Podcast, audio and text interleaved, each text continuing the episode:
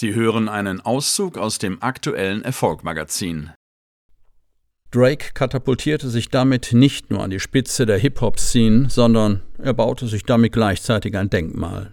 Nur neun Jahre zuvor war dieser Erfolg nicht einmal in Ansätzen denkbar. Wir Menschen überschätzen, was wir in kurzer Zeit bewirken können und unterschätzen, was wir langfristig in Gang setzen können. Bei Drake ist es eine musikalische Weltkarriere, die seinesgleichen sucht. Privatleben. Privat steht Drake eher für Stabilität. Davon zeugt seine sieben Jahre dauernde Beziehung zur Sängerin Rihanna, die von 2009 bis 2016 Bestand hatte. Mit der nächsten Frau, der ehemaligen Pornodarstellerin Sophie Brousseau, zeugte er 2017 sogar einen Sohn. Für die Hip-Hop-Branche eigentlich recht ungewöhnlich ist, dass Drake nicht für Skandale sorgt, um seine Plattenverkäufe anzukurbeln.